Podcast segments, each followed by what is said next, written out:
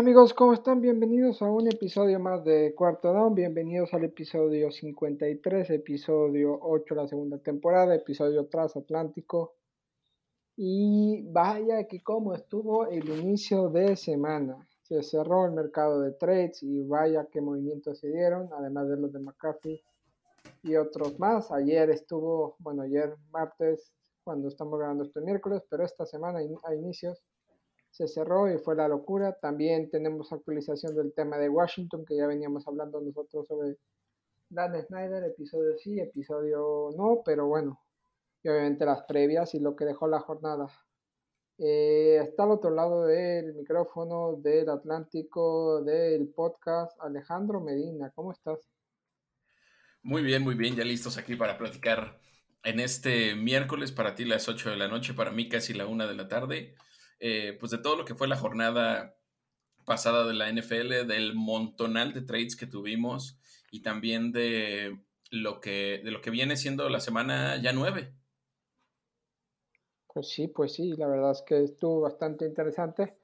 Y antes de meternos a las crónicas de los partidos, que es lo, con lo que vamos a abrir, ¿dónde nos pueden seguir, Alejandro?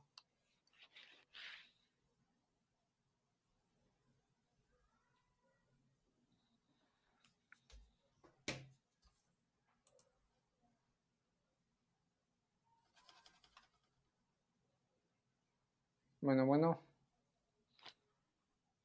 Te perdí, te perdí un segundo. Ahí estás. Nada, te estaba preguntando dónde nos pueden seguir. Nos pueden seguir en arroba cuarto guion bajo down y personalmente estamos en arroba cohete medina. A mí me pueden seguir en Diego Ramírez 91 y también en arroba cuarto guion bajo down. Dicho esto, y antes de hablar de los trades, hablemos de lo que nos dejó la jornada. Empezamos por el inicio, vamos a hacerla muy rápido porque eh, creo que está más interesante hablar de los trades. Eh, el primer partido, Baltimore Ravens contra Tampa Bay Buccaneers. Que los Tampa Bay Buccaneers casi llegan la victoria, pero otra derrota más de Tom Brady. Creo que desde el 2000 no encadenaba tres derrotas seguidas la verdad que poco queda de esos Tampa Bay Buccaneers que hace dos años llegaron al Super Bowl, que el año pasado estuvieron ahí disputando y la verdad es que más que la salida de Bruce Arians y lo de Antonio Brown y lesiones, debe haber algo más de trasfondo. Eh, parece que la gasolina o lo de Tom Brady afecta demasiado al equipo. ¿Cómo lo ves, Alejandro? Pues lo veo muy complicado para, el equipo de Tampa Bay, ¿no? Entramos eh, este año con muchas expectativas precisamente por el regreso de Brady después de ese, después de ese fatídico retiro en el cual duró apenas unas semanas. Eh, pues nada, entrábamos muy, muy contentos por lo que se podía ver y muy emocionados por lo que se podía ver de Tampa y ha sido todo lo contrario, una temporada muy desastrosa con muchos líos fuera de cancha, eh, motivados principalmente por la, por la separación de Tom Brady, que justo la semana pasada se confirmó ya la separación completa, ahora sí ya están eh, Giselle y Tom divorciados al 100%. Entonces, bueno, pues ha sido una seguidilla muy difícil de partidos para, para el equipo, eh, pues coacheado, porque de pronto no sé, no, no lo he visto ni siquiera hablando ni mencionando cosas a Todd Bowles me preocupa también la actitud del, head coach y pues nuevamente una derrota eh, ahora contra un rival un poco más fuerte que lo que fue la semana pasada eh, con Carolina, pero eh, sí es decepcionante lo que se está viendo de Tampa.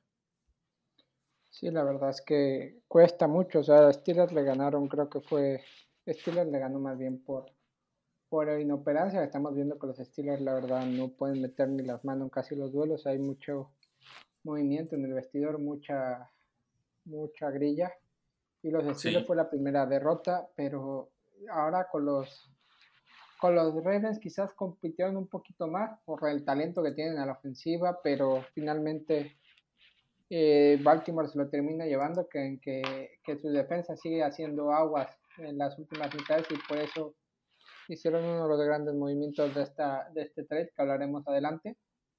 Pero pues ahora sí que Ravens eh, sigue el líder de la división, eh, incorporando piezas claves que hablaremos ahorita. Y sobre todo apoyado o ayudado en cierta manera por tus Cleveland Browns que se van a la semana de descanso, pegando a los Cincinnati, hacia los Cincinnati Bengals que desde la lesión de Jamar Chase que cuando grabamos la semana pasada estaba activo. Eh, pues Joe Burrow se pierde a su mejor amigo, su mejor hombre. Y la verdad es que Miles Garrett, que llegó al estadio disfrazado de. el nombre? ¿Cómo se llama? De Vecna. De, Vecna. Que la verdad, a mí me sabe decir Vecna así. Porque Vecna, por lo que tengo. Yo no soy fan de Stranger Things, perdonen ustedes, pero tengo entendido que Vecna es menos corpulento físicamente. A mí me sale un Vecna así y salgo, pero por falta. Ah, pero no me quiero enrollar porque lo que pasó es que... Sale, uno corriendo rápidamente, ¿no? De Browns eh, luchó y, puso muchos aprietos a, a Joe Sí, completamente. La verdad es que yo creo, no, no, no, te puedo decir que sentí que iban a ganar desde que llegó Miles disfrazado de Vegna, ni mucho menos. Pero la verdad sí creo que se veía un muy buen ambiente en el equipo. ¿eh? O sea, sí sentí como que el equipo estaba pues, mucho más conectado después de semanas previas y de lo que había sucedido, eh, pues, en las, en las, sobre todo en las cuatro semanas anteriores, que fueron las derrotas consecutivas que tuvo Cleveland ante rivales, pues de pronto no tan difíciles, algunos, eh, algunos de, de, medio nivel y otros un poco más complicados como Baltimore. Pero bueno, llegan a, llegan a, casa, llegan con mejor ánimo. Eh, empieza a pesar ya un poco más la llegada de Dayon Jones, que, lo ha hecho bastante bien como linebacker. Entre él y Takitaki han jugado bastante bien este último partido. Y pues le vuelven a ganar a, Cincinnati, que prácticamente Stefanski está invicto contra Cincinnati. Le ha ganado los últimos cinco partidos. Es verdad, Joe Burrow no conoce la victoria frente a los Cleveland Browns. Primero en su primera temporada por lesión, en esta y en la temporada pasada perdió los dos. Y esta temporada pues ha perdido el primero. Y lo que yo vi porque obviamente me agarró un poco dormido. Eh, fue eh, un touchdown de T. Higgins y a Nick Chubb ah, comiendo yardas. Y, y, otra cosa que quiero mencionar es que chistosamente el quien fue el líder de la edición el año pasado ha perdido sus tres duelos divisionales. Exacto. Exacto, exacto. No lo, no lo había visto de esa manera y sí tienes toda la razón. Eh, me parece que sufre mucho Bengals en su división, ¿eh? O sea, más allá de, estos tres partidos, lo que hemos visto en temporadas anteriores es, es, completamente lo mismo. Creo que Bengals tiene muchos problemas porque lo conocen exactamente, saben el estilo de juego, saben la manera en la que juega Burrow. Eh, tanto Ravens como Steelers como Cleveland le tienen, parecía ser que la, media tomada al equipo de, de Taylor. ¿eh? Sí, la verdad es que ya estoy empezando a ver críticas de que no fue un One Hit Wonder. No es así en parte, porque sí fue como, creo que gran parte de la liga no sabía la dupla Burrow eh, Chase que podía eh, hacer química tan rápido y, lo, y se demostró llegando un Super Bowl, pero este año ya es otra cosa. Ya los equipos saben que se tienen que enfrentar a, a un juego terrestre por John Mixon, pero saben que está el monstruo las tres cabezas eh, corriendo por ahí en Higgins, Boyd y Chase, pero saben que la, debilidad sigue siendo la línea y mientras tú seas capaz de poner a sí. presión y, tus secundarios estén firmes, pues puedes competirles un poco más y creo que eso es lo que ha pasado con Ravens, lo que pasó con Steelers, lo que ha pasado con Browns. Que, están logrando poner presión al, a Burrow, pero pues y, sus secundarios están jugando muy bien para enfrentar a estos tres monstruos. Entonces, así, la verdad es que pese a la victoria, eh, Brown sigue tercero en la división por el récord negativo que tiene, pero se, resiste a morir. Steelers ya está último, también en la semana de descanso. Y, y, hablando de los Steelers, pues, ¿qué, qué, decirte? Un duelo de Pensilvania donde pues llegabas contra Filadelfia que llegaba de descanso, siendo el mejor equipo en su casa, sin TJ Watt, con Robert Quinn eh, recién adquirido para fortalecer la defensa. Eh, pues tenía todo en contra Steelers. La verdad es que tres pases de más de 25 yardas que completó Jalen Hurts con, con AJ Brown fueron tres touchdowns. Eh, Pittsburgh se iba a ir al descanso, tuvo la oportunidad de irse al descanso perdiendo 21-14, pero pues no pudo, se fue 21-10 y rápido Filadelfia logró conectar con Zach Pascal y, ahí el equipo se vino abajo. Y en el cuarto cuarto, pues eh, Kenny Pickett empezó otra vez a tirar, tiró intercepciones y, y la verdad que Steelers se ve complicado eh, el ambiente en el equipo, se habla de estorbos, de distracciones, que parece que el equipo ya se deshizo de ellas. Eh, poco compromiso, Kenny Pickett dijo que tienen que estudiar más, Mr. Trubisky declaró hace poquito que todo empieza en el campo de entrenamiento, de volver a los básicos. Hay algo que no estamos enterados del campo de los Steelers, ya sea mal ambiente adentro, los jugadores se estén cansando de Tomlin o de Matt Canada. No sabemos, pero Steelers se va la semana de descanso a, a hacerse un refresh y también se activaron ahorita en el mercado de trades, que hablaremos, pero mucho no pudieron hacer. Era un partido que si hubiera ganado Pittsburgh hubiera sido la sorpresa de la jornada, pero Filadelfia sigue y no se ve quién les puede ganar. Por su parte, pues Filadelfia demostrando que todavía está ahí y que, la llegada de Robert Quinn todavía les da más rotación en, en su front seven. Sí, a mí, a mí me preocupa mucho, sobre todo del lado de Steelers, esta situación ya de vestidor todo esto que se está platicando sobre el tema de distracciones. No sé de qué manera podía ser Chase Claypool un distractor para el equipo. No sé si tenía algún enfrentamiento con, con, los, con los coaches, con alguien del, en general de los jugadores. Si se molestó por este rol de wide receiver 2 que le quitó eh, George Pickens, que la verdad Pickens lo ha hecho increíble y creo que muy merecido se lo, se lo, se lo habría ganado, ¿no? A Chase Claypool.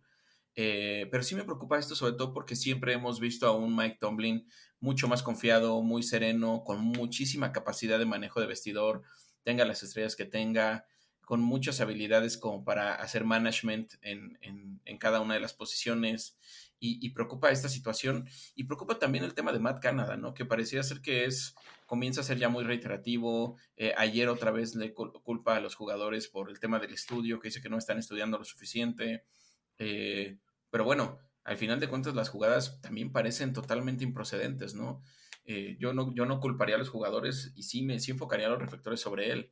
Y no sé si Tomlin no acaba de comprender qué es lo que pasa con Canadá o, o, sabe que despedirlo significaría ya dar por perdido todo.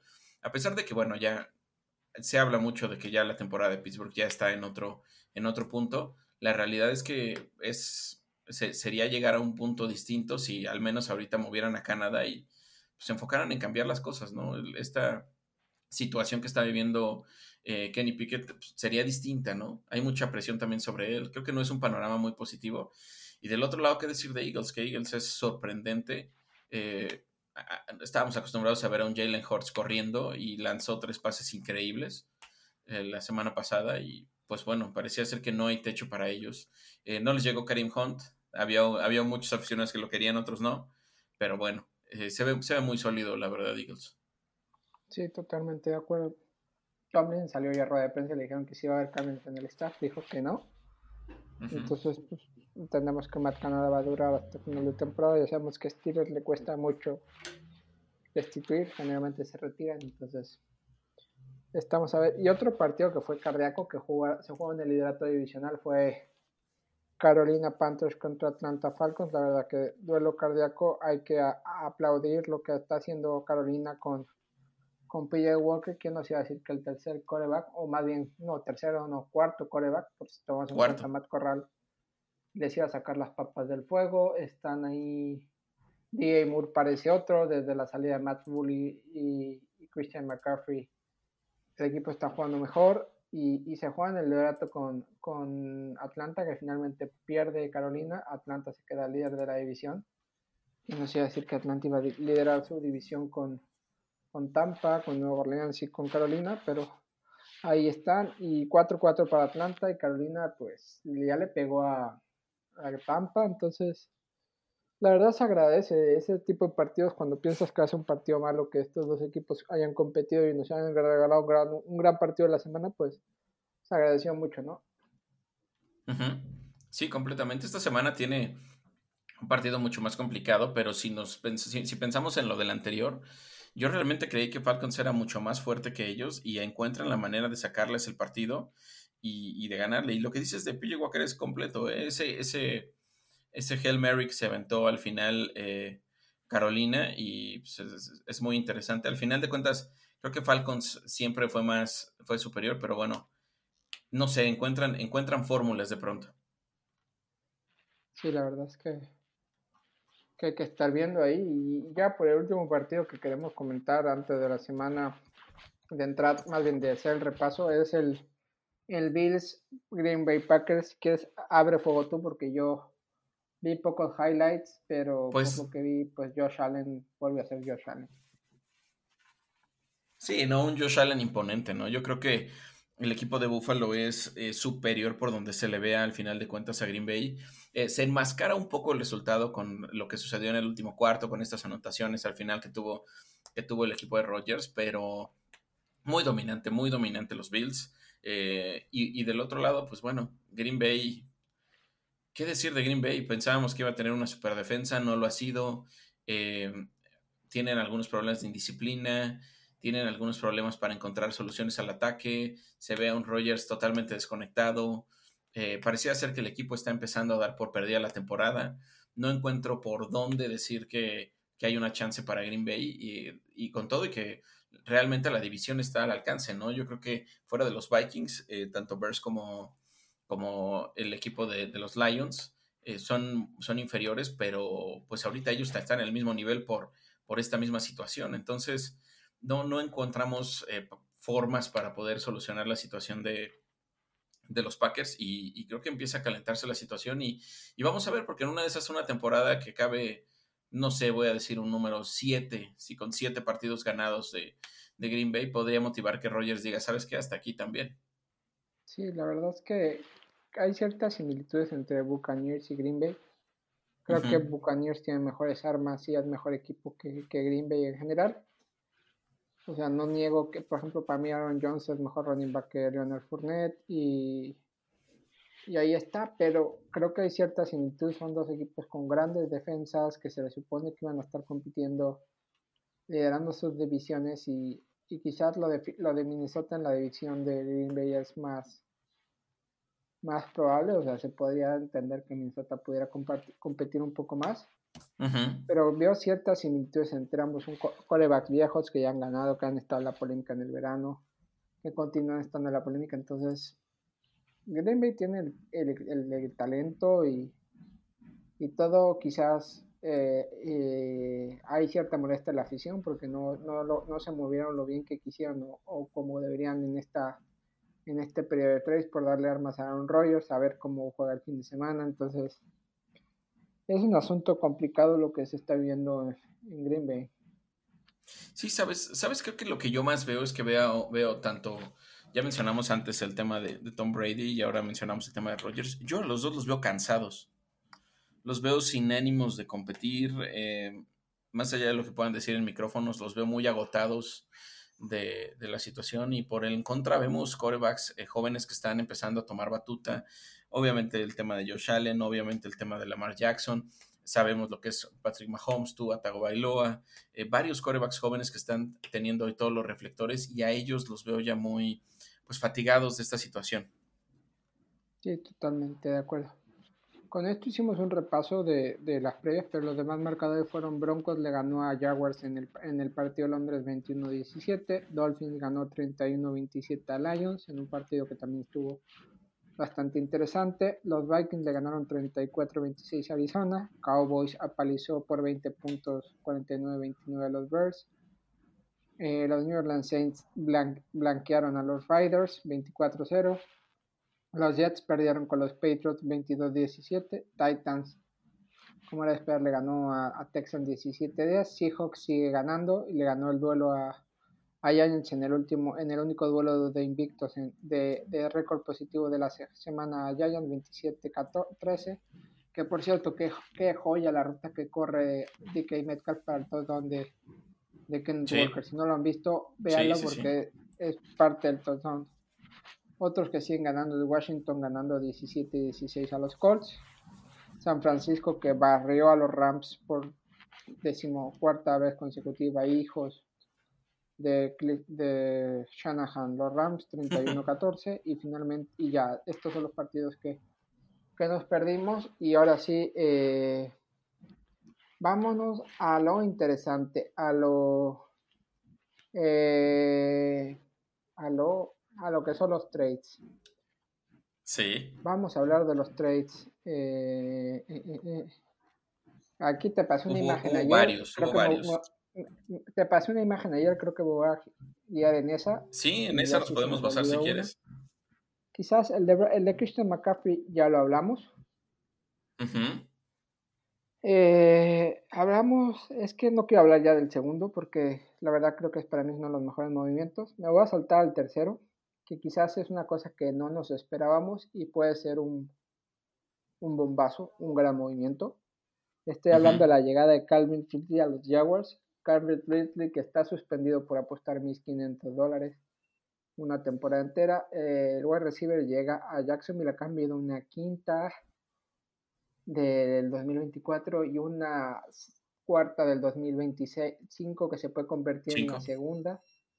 Si, si, si, Calvin Ridley llega a ser el wide receiver que estuvo haciendo en, en Atlanta cuando estaba con Julio Jones y Matt Ryan. Para mí es un gran movimiento de los Jaguars. O sea, fichan un wide receiver 1 que es joven. Calvin Ridley tendrá, que tendrá su, cuarto, su tercer cuarto año en la liga.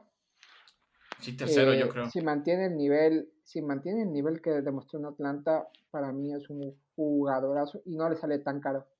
Que le sale mal, pues mira, le costó una quinta y una cuarta, entonces tampoco lo veo mal y es un tipo que tiene buenas manos a mí me gusta mucho el movimiento, creo que es la temporada que viene ya debería de jugar y, y ser de impacto inmediato en los Jaguars. No sé qué opinas de este trade. Obviamente creo que sí te sorprendió como a todos.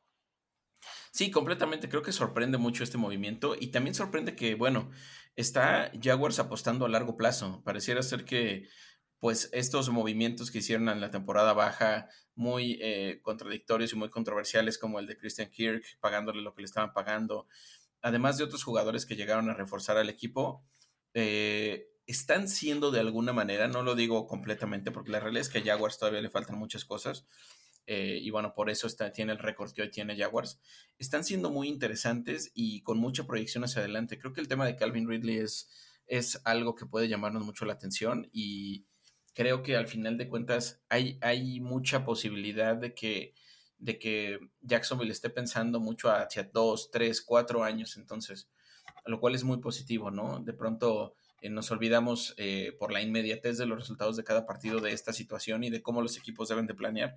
Y creo que Jaguars lo está haciendo bien. Sí, totalmente de acuerdo. Eh, ojalá, ojalá, a mí yo, Calvin Ridley, yo lo tengo en un, en un Dynasty, lo lo conté por una cuarta ronda. Entonces, pues, mira, lo tengo ahí descansando y ojalá, porque para mí debería ser el wide receiver uno del equipo y creo que darle esa arma a tanto a Doc Peterson como a Trevor Lawrence puede ser muy interesante. Sí, sí, sí. Me, voy a pasar al quinto fichaje que tenemos aquí, que es el de T. Hoykinson, el de los Lions, de Lions a Vikings. Me salté uno más porque creo que estoy dejando por fuera quizás los que más me llamaron la atención, no creo que los, los, los dos más fuertes. Después ya me voy en orden. Porque TJ Hawkinson se va de los Lions a los Vikings. Los Vikings encuentran un gran tight end, que si estando sano y en su mejor nivel es top 5, top 7 de la liga. es, va a ser su tercera amenaza aérea porque Irv Smith estuvo lesionado, pero Hawkinson ha demostrado, llega un, un, tipo que va a saber aprovechar los huecos que dejen Justin Jefferson y Adam Thielen. Me sorprende que Detroit suelte su tight uno de sus mejores jugadores, a un rival divisional. Pero también están diciendo como, bueno, pues lo que nos den y a, como les llamamos talento, pues saben que, que tener un tight tampoco es así, a no ser que te llames Travis Kelsey, George Kittle o en su época Rob Gronkowski, Tony González pues tampoco, o sea, un buen tight lo puedes encontrar en rondas bajas y prefieren pues obviamente mantener a, su defensiva, mantener a sus receptores, sus running backs.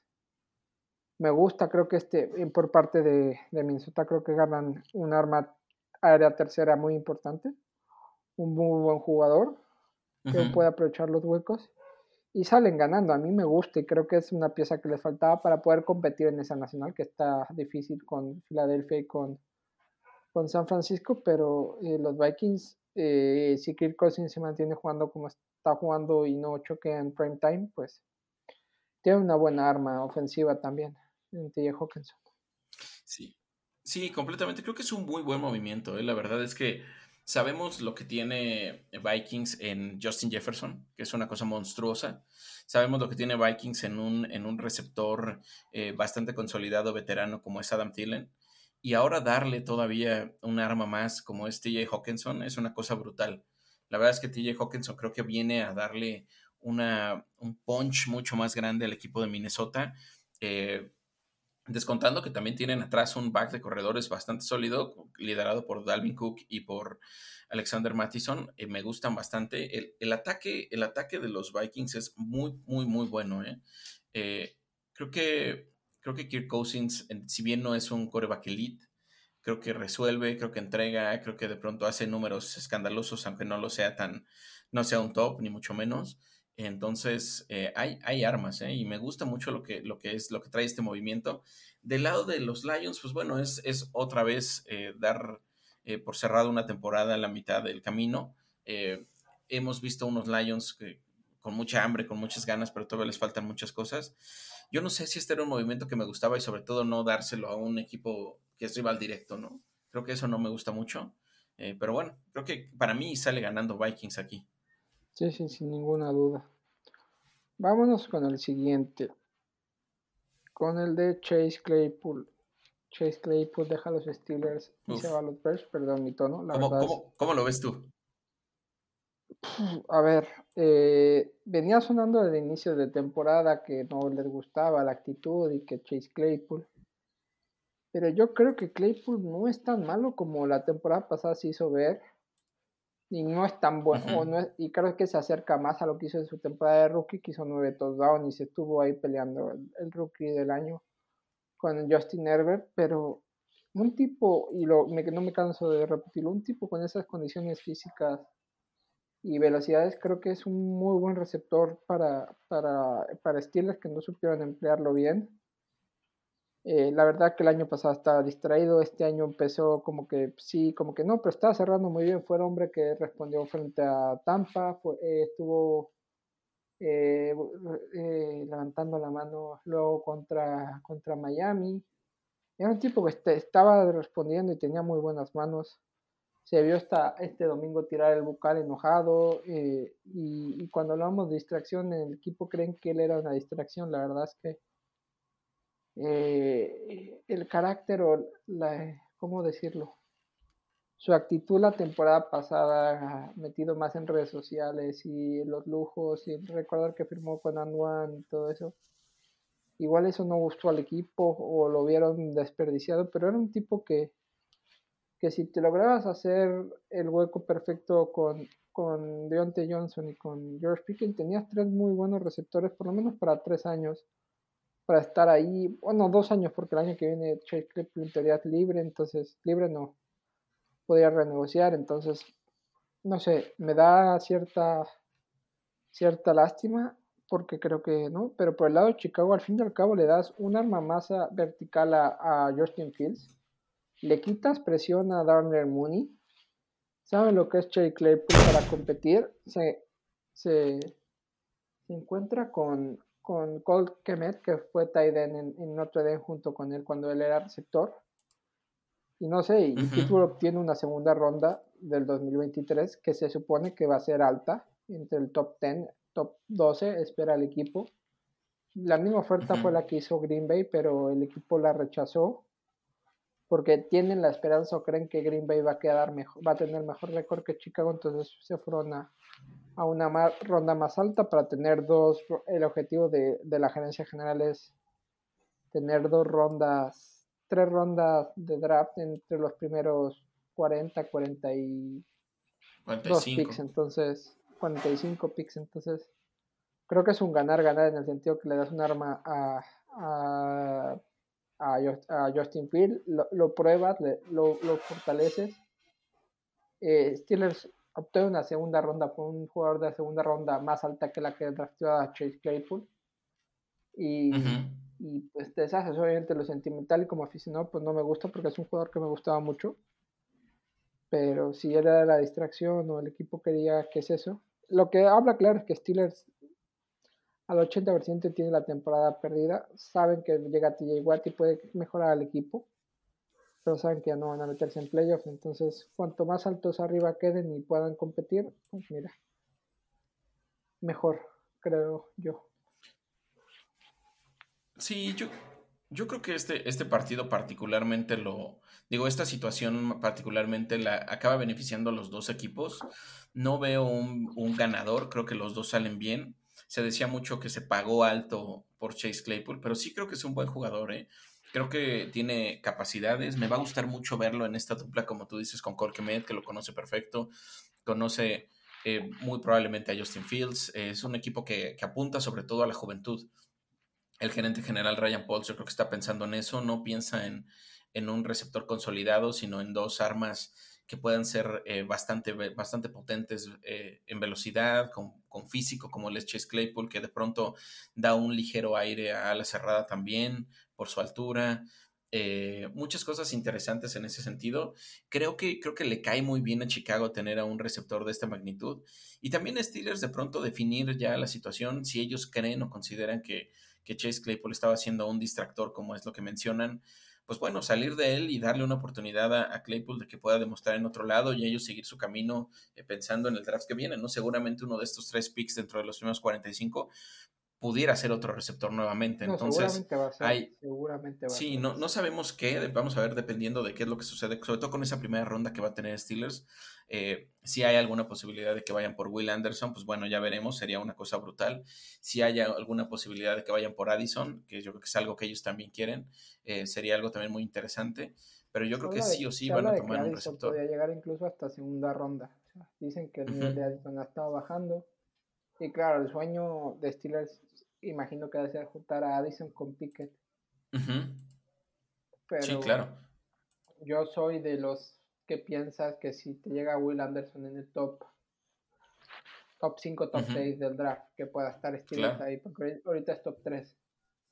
No lo vas a dejar pasar un talento como Will Anderson para juntarlo con TJ Watt no, para con Smith y sabiendo que Cam Hayward va de, va de salida, igual no es la posición, pero puedes ayudar a, a, a, a Smith a reconvertirse en, en, lo que pueda hacer Cam Hayward y, y, tener a Will Anderson ahí. Entonces, y, no, y yo no creo que Jordan Addison salga a la primera ronda. O sea, no va, lo veo más abajo de, del pick 32. Me sorprendería. Por el talento que es y por lo que ha visto. Entonces, pero Steelers, yo estoy seguro que en esos tres picks va a buscar sobre todo en sus dos de segunda, en algún momento va a buscar un, receptor. A mí me da lástima en el sentido porque pues, el equipo ahorita se queda cojo de receptores. Deontay Johnson y George Pickens son uno y dos. Después te, viene, te viene Steven Sims, te viene Gunnar te viene Mike Boykin. Y el puesto que tendría que ser wide receiver 3 sería Calvin Austin, pero Calvin Austin acaba de ser operado de la rodilla y no va a jugar esta temporada. Entonces, difícil de ver lo que será el equipo. Pero bueno, sigamos hablando de, más movimientos porque hay eh, la semana pasada también un movimiento de primera ronda que me sorprendió mucho también. Es el de los Kansas City Chiefs haciéndose con el wide receiver Kaderius Tony. Kaderius Tony que llegó con mucho hype al New Orleans y al final no, no ha podido demostrar, ya sea por lesiones pero tampoco es que Brian Double haya podido encontrar el lugar y finalmente le dan otro receptor más a Patrick Mahomes. Su receptor, no sé, Sky Moore no está teniendo el año, quizás Yuyu costó arrancar, Margaret de Vázquez de Scantling ahí anda. Y a ver, porque un Kadir recordemos, fue una primera ronda y creemos que, y el Kansas le está apostando a darle más armas a la ofensiva cuando quizá deberían de apostar a la defensiva, pero ¿quién, van a, quién le va a decir que no a un, proyecto de primera ronda que no sabes lo cómo ha sido? Y tienen todo para explotarlo ahí. Sí, completamente. Yo, yo lo que veo en este movimiento es que eh, Chiefs ha intentado por varios, eh, por varios caminos encontrar a alguien que le pueda dar lo que le daba Tyreek Hill, sobre todo en velocidad, en fortaleza eh, y en habilidad como, como playmaker. y le costó mucho, ¿no? Primero pensábamos en, en, en Márquez Valdés, pensábamos también en, en, Sky Moore, y ahora llega alguien que al menos eh, por el estilo de juego se le parece mucho, como es Kadarius Tony. Eh, Kadarius Tony fue un receptor eh, pues que le fue más o menos en, los gigantes, nada despreciable, pero se la vivió más tiempo lesionado. Pero parecía ser que no quería ya él estar ahí. Creo que ese es un tema pues, muy relacionado, que él ya no quería estar en el equipo de, en el equipo de los gigantes. Incluso después de que se da el cambio, él dijo, lanzó un tuit diciendo algo así como de que, jajaja, yo no estaba lesionado, una cosa así, que lo cual no, no me gustó mucho de su parte. Pero bueno, al final de cuentas lo cambian y, vamos a ver qué le da a Patrick Mahomes. Yo siento que hay mucha necesidad por cubrir todavía la baja de Tyreek Hill. El equipo no encuentra y esto puede ser una solución interesante para compaginar en un, en un dúo de receptor, en un trío de receptores en el cual ya están bien posicionados Juju y, obviamente Travis Kelsey. Sí, claro, a ver qué, a ver qué pasa con el equipo porque, porque sorprende tener ahí. Eh, el otro movimiento es el de Robert Quinn, que ya hablamos de él. Pasamos al, a hablar de running backs. Nos toca un par de. Una, una seguidilla de running backs. Uno va seguido al otro. Eh, eh, Nahim Hines se va a los Colts. Y Zach Moss se va a los Bills. No, Nahim Hines se va a los Bills y Zach Moss se va a los Colts. Creo que, quitando de rondas aparte, creo que jugador por jugador, aquí quien gana para mí es Bills. Bills sabían que estaban a un running back de competir. Se, llegó a sonar McCaffrey, llegó a sonar Karim Hunt, llegó a sonar bastantes, pero finalmente se hace con Hines. Que Nahim Hines, para mí, eh, es un, upgrade a lo que tenían con Devin Singletary y con, lo, y con Zach Moss. Un tipo con muy buenas manos, que tiene, encuentra muy bien los huecos y quizás es lo que le faltaba, un tipo que sea fiable y que lo ha hecho muy bien, siendo el backup de Jonathan Taylor, lo hizo muy bien. Entonces creo que para mi gusto, eh, aquí quien gana es, es, Bills cambiando Isaac Moss que se va a los Colts para llegar a ser segundo de espada de, de, Jonathan Taylor, que a ver cómo está, porque Jonathan Taylor, los reportes que hablan que anda medio tocado, entonces Zach Moss puede llegar a una ofensiva quizás menos dinámica, pero igual ser segundo espada claro, le sirve. Porque en Buffalo no sabían si era él o Devin Singletary. Y el pobre James Cook, pues, queda relegado también a ser tercer running back. ¿Tú qué opinas de este cambio? No, tremendo, tremendo. Yo creo que Nigel Hines ha sido bastante mejor corredor de lo que de lo que se percibe. Yo creo que ha hecho las cosas muy bien detrás de Jonathan Taylor. Eh, que bueno, ya hablaremos después de Jonathan Taylor, que es un caso aparte. Eh, creo, que, creo que es muy, muy, muy buena muy buena opción, digamos, para el equipo de los Bills. Llega a un, a un, conjunto contendiente, llega con muchísimas buenas credenciales, con pocas lesiones, que la verdad es un tema que, que, preocupa mucho en el equipo de los Bills. Eh, y al final de cuentas, creo que también el movimiento de Zach Moss, bueno, habla mucho de lo que va a ser la temporada ya para los Colts, ¿no? También están dando ya por perdida la temporada. Eh, despidieron a su coordinador ofensivo la semana pasada. Entonces, Colts están en un proceso en el cual pues no sabemos qué hay. Hay mucha presión sobre Frank Reich, sobre Chris Ballard, del gerente general, eh, sobre lo que viene hacia adelante. Y bueno, dejan a ir a, a, Heinz, que bueno, llega a un equipo totalmente contendiente. Sí, sí, sí. Totalmente. Eh, ¿Qué otro? Hablamos de Jeff Wilson. Jeff Wilson llega a los Dolphins procedente de los 49ers. Eh, Jeff Wilson que se reencuentra con con su mancuerna con, con Raheem Mostert, se encuentra con Mike McDaniel. Creo que ese juego terrestre que va a tener ahora Miami ya lo tiene claro, es made en San Francisco, made en, Mike McDaniel. Entonces, creo que gana tanto Miami como, como Jeff Wilson. Y San Francisco, pues, pues nada. San Francisco está, yo creo, en otro mood ya, pensando en otras cosas. En, McCaffrey, que Elijah Mitchell sea el segundo y, uh Davis Price, ¿cómo se llama? Puede ser el Ahí no recuerdo. Sí, totalmente, totalmente. Y pensando también mucho del otro lado en Miami en tener un, conjunto sobre todo muy físico. Jeff Wilson ha demostrado ser un, corredor muy físico, con mucha fortaleza. Eh, Raheem no ha sido malo, pero hasta cierto punto ha sido muy endeble en algunos momentos por lesión. Y me gusta lo que se, lo que ve en Miami. ¿eh? Miami tiene una ofensiva bien interesante. Eh, y bueno, vamos a ver qué, qué opciones le da Jeff Wilson. Y se hablaba de muchos equipos, pero al final Miami se lanza por él y creo que es muy positivo para Miami. Ahora me voy a pasar al del cornerback porque después hay alguna seguidilla que están involucrados con uno de los, para mí, el gran movimiento de esto. Eh, William Jackson se va a los Steelers, cornerback de los Washington Commanders, con una quinta y una séptima. Eh, Steelers por fin se hace con un jugador que en 2016 quiso y Bengal se lo quitó en la cara, provocando que agarran a Artie Burns, calificado como uno de los peores picks de Steelers. Para reforzar una defensiva, la verdad que William Jackson llega con un contratazo de 41 millones a Steelers, que a saber cómo lo van a recomodar. Sí. Pero bueno, pues si era el juguete que querían y, seis años después te llega, pues mira.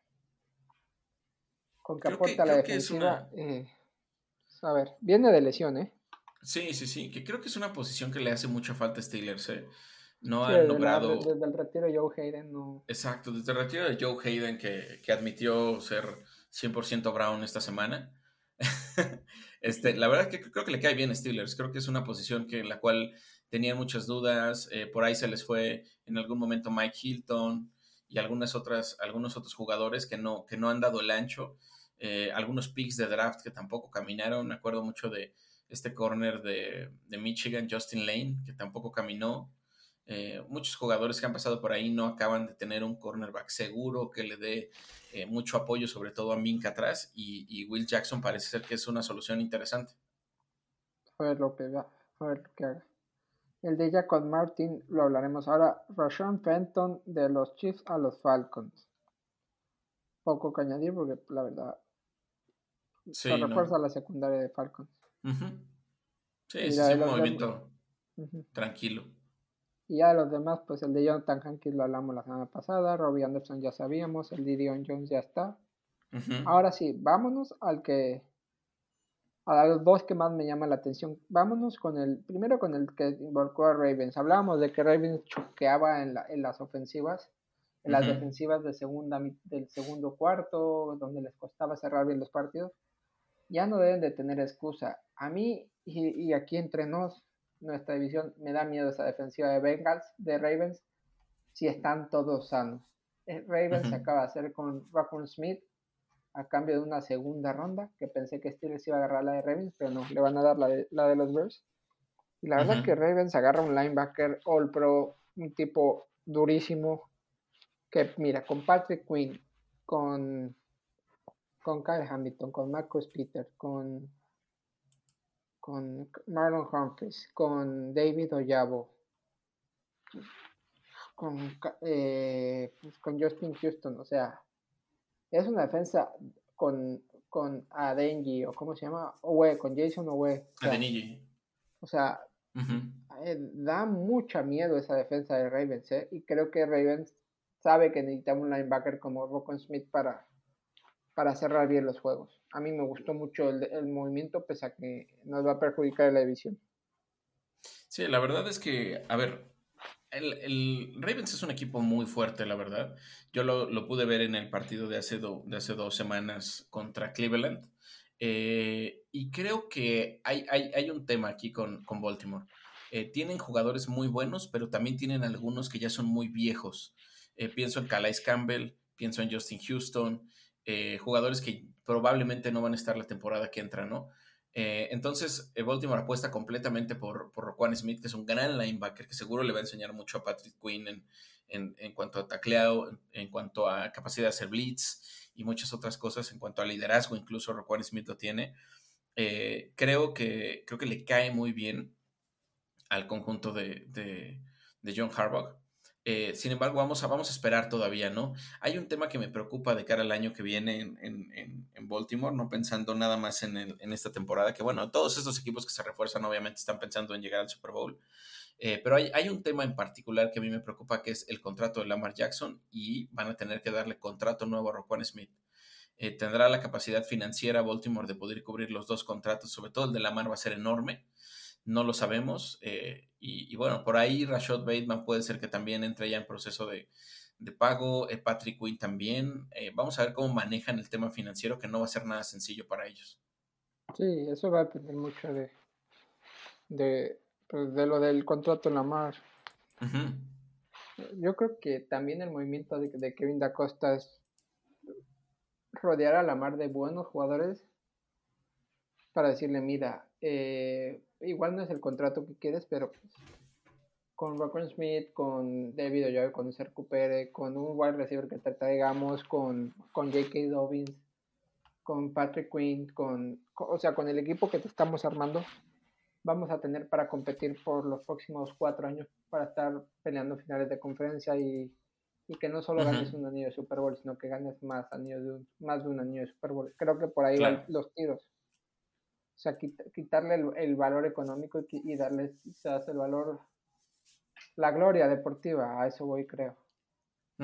Sí, sí, sí, quizás esa puede ser una apuesta muy interesante. Ahora, la realidad también es que la posición de la mar ha sido muy de págame, págame, págame. Incluso la semana pasada lo vimos levantando un letrero de Pay Lamar Jackson. Ah, eso puede ser algo que puede ser complicado pensando en esta, en esta opción, pero bueno, Vamos a ver qué, sucede al final de cuentas, porque sí va a ser difícil el tema económico en Baltimore.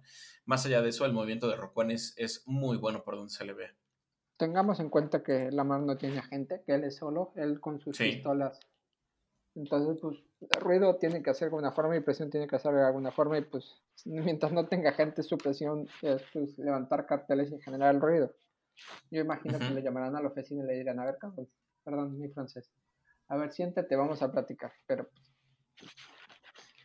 de alguna manera también tiene que meter presión al equipo. Y ya pues, en el último movimiento que, que involucró mucho, eh, y para mí es el movimiento de, de, de, esto, es la llegada de Bradley Chubb a los Dolphins. Los Dolphins están demostrando que son unos genios manejando sus, sus draft picks. Empezando por el de por el de Laremy Tonsil cuando se va a Houston, agarran pick, lo cambian, después tienen el pick que le dieron a, San Francisco por Trey Lance, y ese pick de San Francisco por Trey Lance lo han convertido en Tyreek Hill, que le dieron una primera ronda y se la dieron a, a Kansas, lo convirtieron en Jalen Waddle, que ese era suyo, ese pick era suyo, y lo convirtieron en Bradley Chubb, o sea, tres por un jugador que Bradley Chubb llega a reforzar una defensa espectacular a, Miami y Denver a cambio pues agarra esa primera ronda, se lleva a Chase Edmonds, que Chase Edmonds salió de Arizona rumbo a Miami, pero vio que Raheem Monster le comió la tortilla y adiós muy buenas y una quinta ronda. Entonces, para mí ese es el movimiento, o sea, Bradley Chubb llega a reforzar una defensa fuerte la de, la de, la de Miami, siempre ha tenido un buen front seven y, le faltaba quizás alguien, alguien de ese liderazgo para, para colchar a Jalen Phillips, para estar ahí metiendo la presión, porque los nombres fuertes los tenían atrás con Xavier Hayward, con, con Byron Jones, pero les faltaba como ese hombre, de, ese líder del front seven y con Bradley Chop llega un tipo joven, duro, que viene de lesión, que para mí es un gran movimiento el que hace Miami. No, ¿y qué, cuerpo de alas defensivas tiene, tiene Miami? Eh? Tiene a, Jalen Phillips, ahora tiene también a Bradley Chubb, tiene también eh, eh, a Emmanuel Ogba, que ha sido muy bueno. es, un equipo que, tiene bastantes, a Van Ginkel, tiene bastantes alas defensivas de mucho poder obviamente su defensa está basada en, el juego de sus, de sus defensive ends. Y creo que Miami, ojo, eh, ojo, ojo con Miami, porque va a ser complicado. Lástima que creo que me va a tocar a mí enfrentarlo por primera vez, pero bueno, ya, ya iremos viendo. Me gusta el movimiento de Bradley Chop. No, pues va a estar padre Bradley contra su primo Nick. Ajá, Nick contra Bradley, exacto. Más que lo va a tener que parar, ¿eh?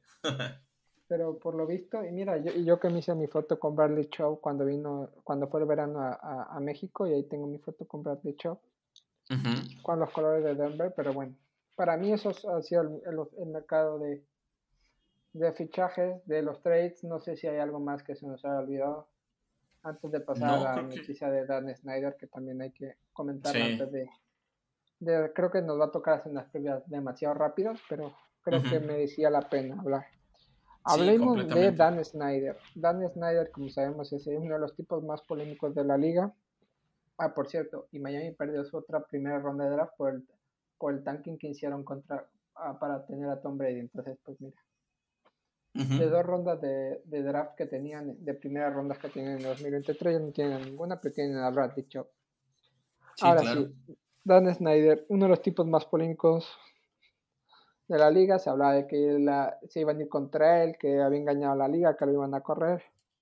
creo que al final le dijeron, mira, no, no te la vamos a hacer de todos, no vamos a hacer un escarmiento público porque aquí tenemos todas las de perder, tú y nosotros, entonces te invitamos amablemente, cordialmente a que vendas el equipo. Finalmente accedió.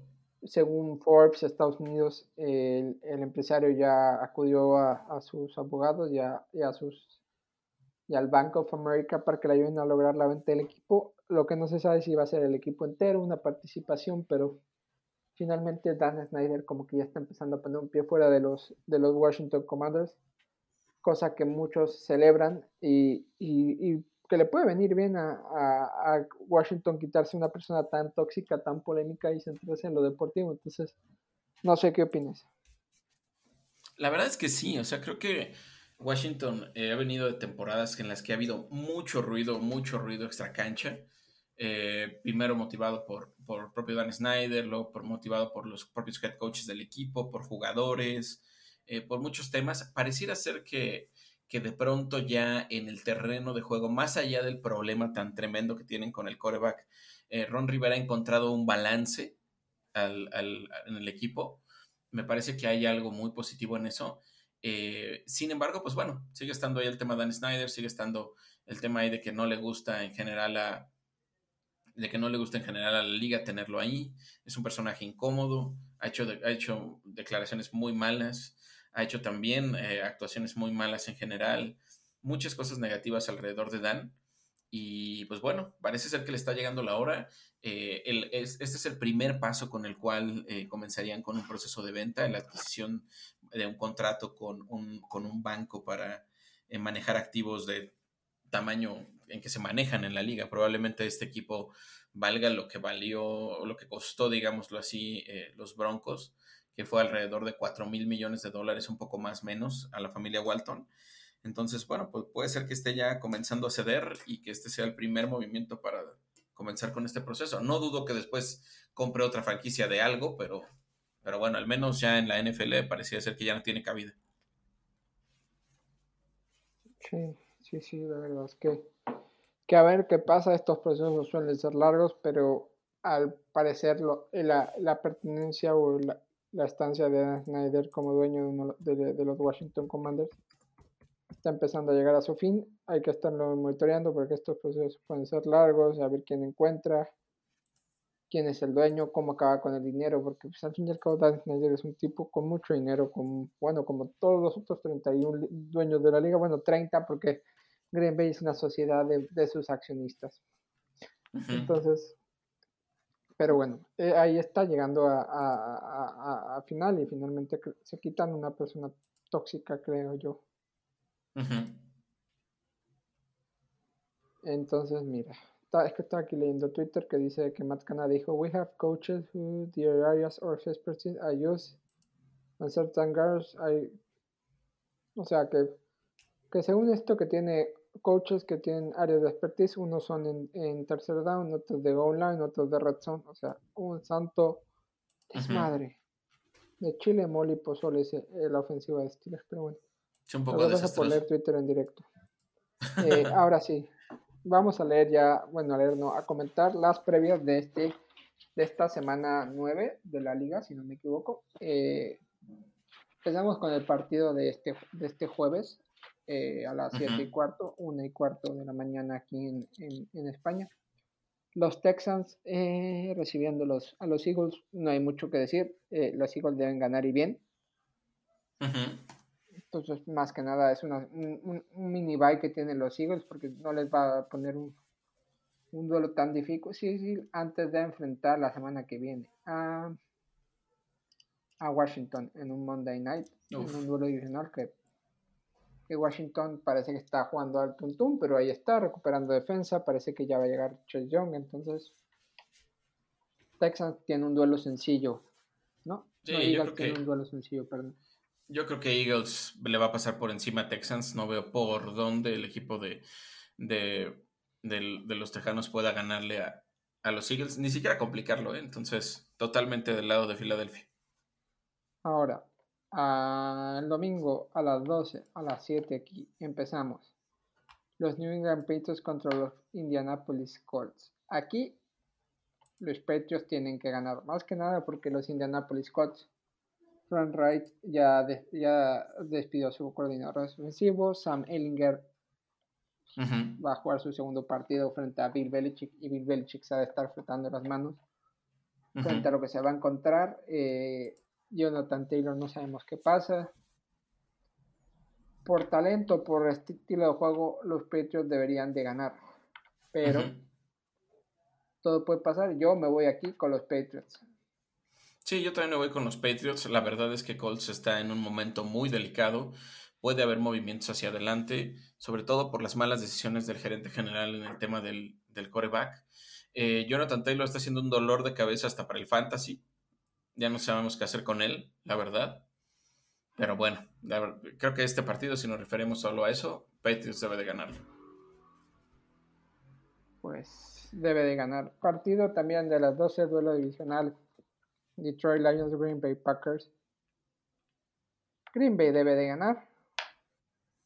Por talento, por esto, pero creo que va a ser un partido más cerrado de lo habitual. Más que nada porque Detroit siempre encuentra la forma de, competir, de hacer interesante por lo menos tres cuartos el partido y después ya se desinfla y gana y pierden. Entonces, para mí, Packers va a ganar, pero podremos ver un par de cuartos interesantes. Yo creo, que, yo creo que los Lions tienen como complicarle a Green Bay, sobre todo porque Green Bay está en un momento bien extraño. Es un Green Bay que no, que no conocemos desde hace mucho tiempo. Eh, creo, creo que Green Bay va a ganar el juego, pero sí lo va a sufrir. ¿eh? Es de estos partidos que le cuesta trabajo ganar a Aaron Rodgers. Sí. Eh, Falcons, Chargers. Eh, pues los Chargers regresan de semana de descanso, los Falcons están como líderes. Chargers creo que encuentran una buena forma de regresar. No es un partido complicado, debería de. Falcons parece que va a recuperar a, acordar el Patterson, es su mejor jugador a la ofensiva junto con Drake London. Chargers, no sabemos si va a jugar Kenyon Allen, Mike Williams está fuera. Eh, si este juego lo gana Chargers, que lo debe de ganar, va a ser por juego terrestre, por Austin Eckler y por lo que puedan hacer.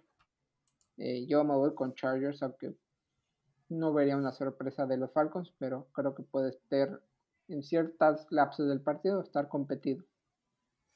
Yo, yo creo en este, y, me la voy a jugar en algo. Yo creo que Falcons le va a ganar en casa a los Chargers. Yo creo que Chargers eh, tiene un gran equipo. También hay muchas dudas en cuanto a su cuerpo de receptores, en, el estado físico de Mike Williams y de, y de Keenan Allen, que también lleva toda la temporada perdida prácticamente Keenan Allen. Creo que Falcons se indigesta mucho de pronto, ¿eh? Creo que me voy a quedar con Falcons. Está bien. Eh, otro duelo divisional también. Bills contra Jets. Pues, pese a que quisiéramos decir que iba a estar igualado por lo que vimos, pero eh, no, no creo, ¿eh? Creo que los Bills son muy superiores. Los Jets, desde la lesión de Brice Hall, perdieron punch. Zach Wilson le está costando encontrar bien sus armas ofensivas. Quizás la victoria contra Steelers fue lo mejor. Eh, pero los Bills son claros favoritos. Quizás lo que hay que ver aquí es cómo se adapta a Nahim Hines. Igual ya vemos a Nahim Hines jugando con ellos. Entonces, Bills debe de ganar. Exacto, exacto. Creo que Bills debe de, debe de pasarle por encima a Jets.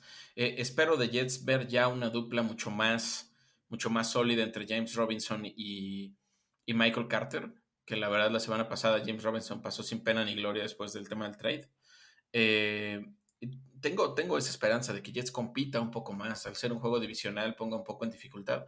Pero la verdad es que Zach Wilson tampoco está teniendo una gran temporada y se empieza a cuestionar un poco su liderazgo y todo eso.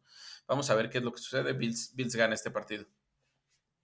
Un duelo interesante. No sé si vaya a estar igualado, pero por lo menos es interesante. A primeras, Washington enfrentando a los Minnesota Vikings. Minnesota que está jugando muy bien. Creo que también van 6-1 en, en, esto o, o, o 5-2. Pero están ahí. Eh, me gustan los Vikings contra Washington. Washington que está encontrando la manera de competir. Quizás Taylor Heineke hace errores muy graves, pero después encuentra la manera de competir. Y unos Vikings que hay que verlos con TJ Hawkinson, hay que ver cómo está eh, Justin Jefferson. Para mí, favorito los Vikings para ganar el partido. Sí, yo creo que Vikings es, favorito en este juego. Eh, obviamente no es que descarte inicialmente a Washington, pero Washington es una, es una rueda de la fortuna, a veces está arriba y a veces está abajo, y creo que Vikings ha sido muy conciso. Espero ya ver a TJ Hawkinson, ¿eh? la verdad me emociona mucho ver a TJ Hawkinson y ver este súper potente eh, ataque de los Vikings. Y con una defensa que no es nada mala, para nada mala la defensa de los Vikings. Si bien no es, no es top, la verdad juegan bastante bien. Creo que Vikings va a ganar. Sí, eh, Bengals Panthers, duelo de felinos, domingo a las 7 también, domingo a las 12 en, México. Eh, debe de ganar, a no ser que el front seven de Panthers se vuelva loco y empiece a presionar con, con Brian Bones y compañía a Joe Burrow, que puede pasar. Que P.A. Walker pues se encuentre muy bien a, a DJ Moore, que para mí este partido puede estar más igualado de lo que, de lo que prevemos por cómo están jugando los Panthers, sobre todo Bengals, quizás encuentren la forma de sustituir de mejor manera a, a Jamar Chase, pero yo me voy a quedar con los Bengals. Fíjate que me gusta la defensa de los Panthers, creo que es una de las cosas sobresalientes de este equipo. En general, obviamente, em, obviamente Brian Burns es, increíble. Eh, también me gusta mucho el cuerpo de, corners que tienen, con, varios ahí interesantes, entre ellos Henderson, Horn también ahí. Eh, creo que pueden complicar a los Bengals, pero el problema de los, Panthers es el ataque, ¿no? El ataque es, eh, más allá de que PJ Walker se ha aventado estas joyitas, de que Deonta Foreman, de que de pronto eh, DJ Moore es sobresaliente, creo que en ataque sí es mucho más superior el de los Bengals y creo que por ahí va a ganar el equipo de Cincinnati. Totalmente de acuerdo. Eh, un duelo que, pues, la verdad no sé qué esperar. No sé si es la primera. Bueno, ya se vio en el partido Hall of Fame, ganó Las Vegas. Pero, uff, no sé qué decirte. Jaguars contra Riders en, en, Jacksonville, si no me equivoco. Eh, no sé. Duelo de incógnitas. Yo quiero pensar. Me la voy a jugar aquí. Creo que van a ganar los Jaguars. Pese a que los Riders tienen mejores armas, pero creo que los Jaguars van a ganar aquí. Híjole, la verdad es que si hubiera un equipo que yo te dijera que ha sido decepcionante esta temporada, o la mayor decepción que al menos yo he tenido esta temporada, sin duda serían los Riders. Es un equipo que, del cual esperaba muchísimo y ha sido todo lo contrario. Eh, los Jaguars, pues bueno, están en el mood en el que están, no hay más que decir de, los, de los Jaguars. También me la juego con Jaguars, ¿eh? creo que Jaguars puede ganarle a Raiders y al menos complicarlo, porque la defensa de Raiders es bastante mala. Sí. Nada, perdón, ya estoy aquí revisando redes sociales, que ya está Chase Claypool en Chicago y obviamente si uno se mete a las redes sociales de Chicago, dos de sus últimos tres picks de, de sus últimas fotos son de Colquemet y, y, y, y, Chase Claypool. Entonces, pues, ahí está. Eh, ¿Qué otro partido? Hablando de Chase Claypool y Chicago Bears, domingo a las 12 enfrentan a Miami, reciben a Miami. Dolphins, eh, Miami tiene que ganar, está jugando muy bien. Tua llega a comprar de Chop. Eh, los Bears que, pues, que sí, sí, que si no están en una, en una, ¿cómo decirlo?, reconstrucción, pero también están viendo, están dejándole libertad a Justin Fields para que juegue y muestre todo. Entonces, para mí los Dolphins son grandes favoritos aquí, pero hay que ver qué nos, qué nos enseña Bears.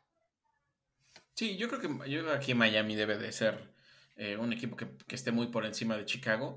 Creo eh, en, descargo del equipo de los Bears que hay algunas posiciones en las cuales han mejorado. Me gusta mucho Justin Fields, creo que si bien no tiene armas, siempre encuentra alguna fórmula corriendo no sé, sacándose un pase ahí de medio de la, de la nada a, algún receptor X, porque la realidad es que no tienen receptores de nivel, ni mucho menos. Eh, compite de pronto Bears en algunos momentos de los partidos. El tema, el tema es que, que, bueno, es un equipo muy limitado. Esperemos que Claypool pueda ser una, pequeña solución para esta situación, pero aquí va a ganar Miami. Sí, totalmente de acuerdo. pasamos a los duelos de la tarde. Duelo a las 3 de la tarde, 3 y 5, 10 y 5. Duelo divisional. Eh, duelo de aves. Eh, Seahawks enfrentando a Cardinals Seahawks, que es líder de su división. Eh, quiere aprovechar el descanso de San Francisco, que también descansa para alejarse un poco más. Eh, vamos a ver un duelo entre, entre, si no me equivoco, ah, no. Sí, entre Buda Baker y DK Metcalf otra vez. Eh, está de Hopkins, eh, Gino Smith jugando bien. Esa relación entre Kyler Murray y Cliff Kimbury parece que no está del todo bien. Entonces, no sé. Híjole. Pensé que no lo diría. Yo me quedo con los Seahawks. Fíjate que ahí son dos, dinámicas muy distintas. Lo que tú mencionabas ahorita entre Cliff Kingsbury y Kyler Murray que están eh, rozando cada partido. Eh, y por el otro lado, una relación increíble entre Gino Smith y, su head coach, Pete Carroll, que la verdad, eh, pues bueno, está demostrando que se podía sin Russell Wilson y que el problema era Russell Wilson al parecer. Entonces, quizás del lado de Cardinals me deja un poquito el tema de, de Andrew Hopkins, que la verdad ha tenido un regreso increíble está jugando muy bien de Andre Hopkins y está dando muchos resultados. Eh, me voy a quedar con los Cardinals por lo local, pero sí creo que Seahawks va a jugar un partido muy interesante aquí. No voy aquí con Seahawks. Eh, nos quedan tres encuentros. Un duelo que, en teoría debería ser interesante. Y creo que lo puede ser por, cómo están ambos equipos. Rams frente a Buccaneers, los dos últimos ganadores del Super Bowl encuentran en situaciones distintas. Los Rams con la lesión de, con la incertidumbre de la situación de Cooper Cup, que anda medio tocado, no han estado del todo bien. Eh, enfrentan unos Buccaneers que ya hablamos con ellos, ya hablamos de ellos que pues, pero pues en teoría hay ese duelo Mike Evans y Jalen Ramsey, Tom Brady que, que casi le regresó el año pasado en, en la final de conferencia. No sé, Duelo que en teoría debería estar interesante si se pueden jugar los dos. Pero creo que aquí los Rams son tantitos favoritos. Por cómo está el equipo. Está un poquito mejor empastado, si se puede decir así, el equipo de Sean McVay. Y por eso me quedo con los Rams. Híjole, dos equipos que están muy de capa caída después de lo que, de lo que esperábamos de ellos esta temporada. Me quedo con los, con los Rams también un poco más, eh, pensando en todos los problemas que tienen los Bucks. Eh, pero sí un partido que esperaríamos fuera top, la verdad es que puede ser un partido sin pena ni gloria. Pasando al siguiente, el que cierra Sunday Night a las 7.20, 8.20 de México. Que era 7.20, ¿no? Sí, 7.20. 7.20. Los Kansas City Chiefs eh, frente a los Tennessee Titans en un duelo que que los Chiefs deben de ganar, vienen de semana de descanso, están un poquito más descansados que los Titans, los Titans se enfrentaron a, a, Texans, igual no les costó mucho, Derrick Henry tuvo una gran semana, pero, pero aquí es donde ya los Chiefs empiezan a enfrentar un equipo con los Titans que van 5-2, que así a lo tonto, a lo tonto están liderando su división, seguramente estén en playoffs, se empiezan a, a, medir con Derrick Henry que ya está empezando a agarrar ritmo, eh, pero por talento, por, por coreback, yo me voy a quedar con los Chiefs.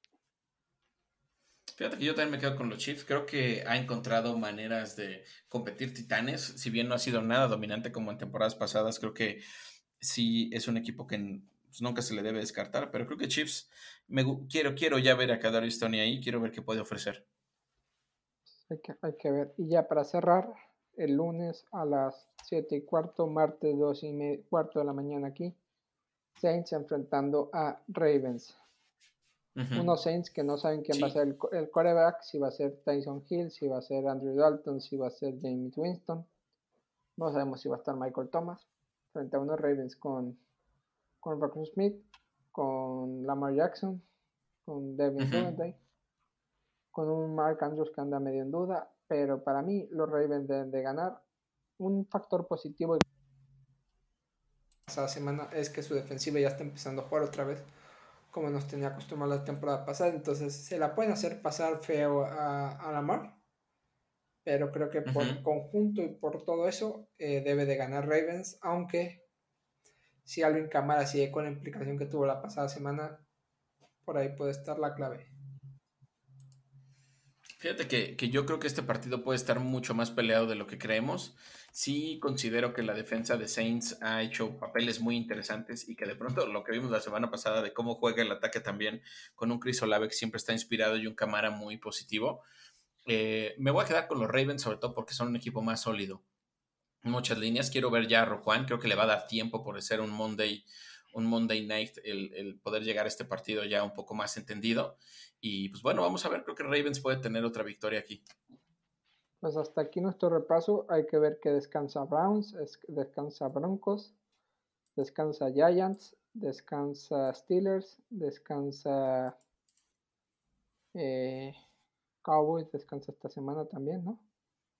descansa, Dallas. y descansa Nosotros. Bueno, al, menos creo que lo, positivo de esta semana es que no perdemos ni tú ni yo. 49ers, Cowboys, Steelers, Giants, Broncos. y, y, y, Browns son los que descansan esta semana. Entonces, hasta aquí nuestro repaso de, la semana 9, de los trades, de los movimientos, de todo. Eh, nos escuchamos la próxima semana. Nada antes de despedirnos, de cerrar, de bajar la persiana, como le quieran decir. Eh, Alejandro, gracias. ¿Y dónde nos pueden seguir?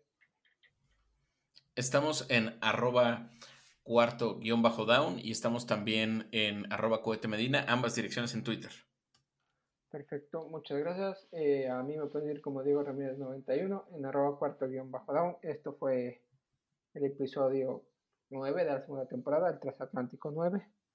Eh, espero les haya gustado. Nos escuchamos la próxima semana. Hasta la próxima. Hasta la próxima.